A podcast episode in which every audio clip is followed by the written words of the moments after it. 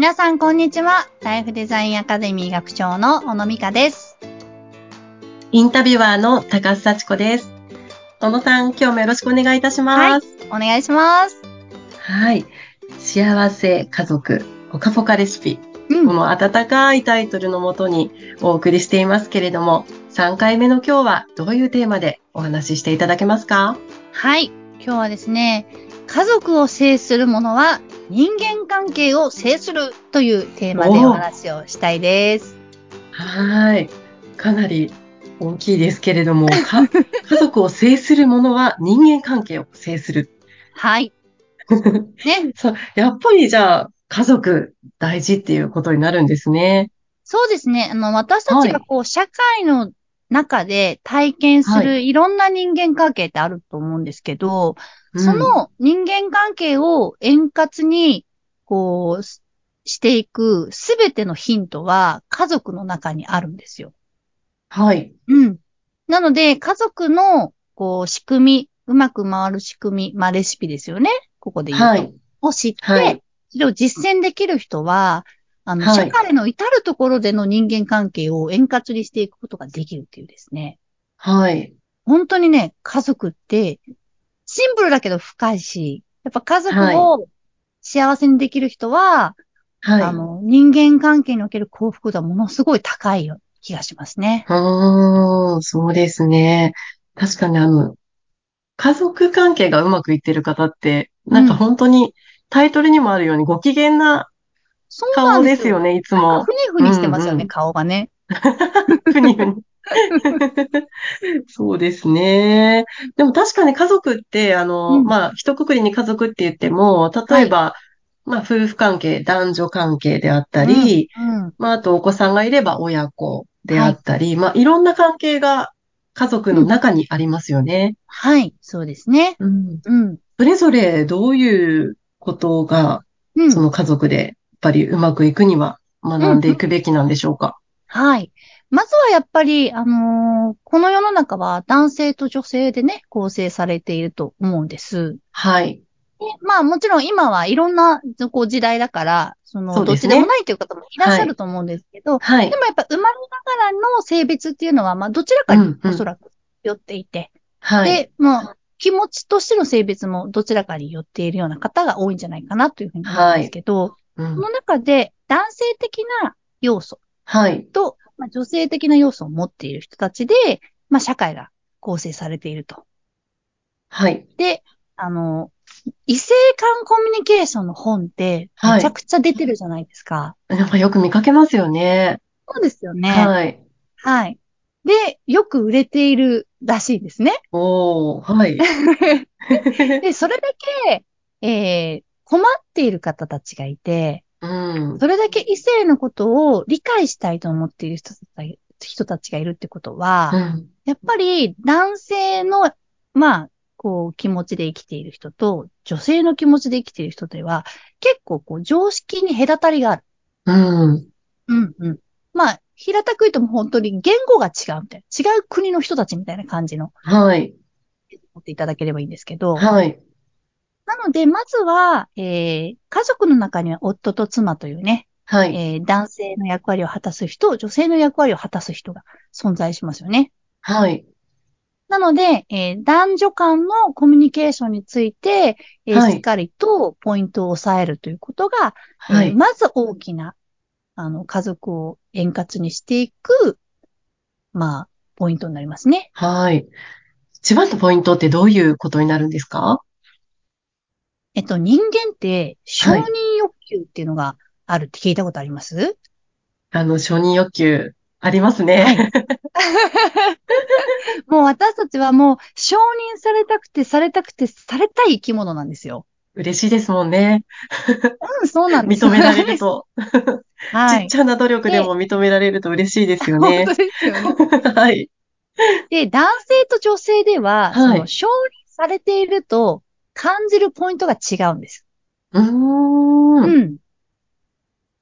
だから同じことを言って承認しているつもりでも、はい。それは男性に言うと承認になるけど、女性に言うと承認にならないということがあったりするんですね。へー。うんだからお互いが欲欲しい言葉が違うんですよ。あ、なんかわかる気がします。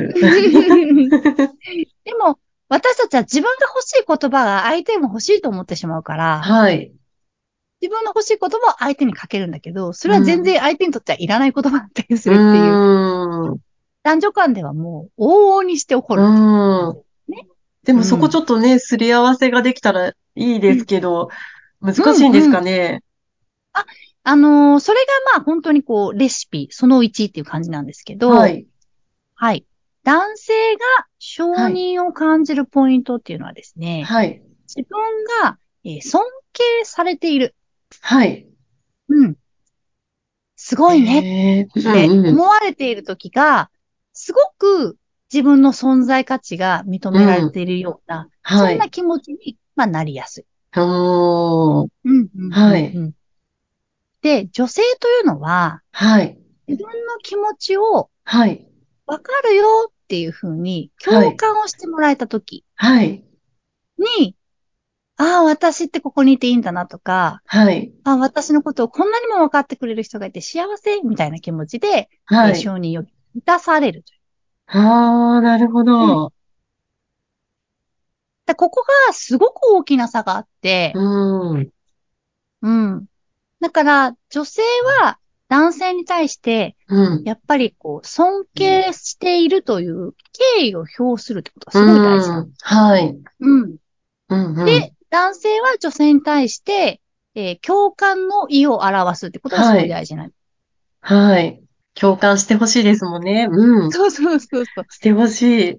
夫婦が共感と尊敬で成り立っているご夫婦っていうのは、基はい本。円満ですね。うん。うん。そうですよね。いやうー。でもなんかこう聞いてみると、あうん。敬うっていう一つのポイントと、あと共感っていう一つのポイント。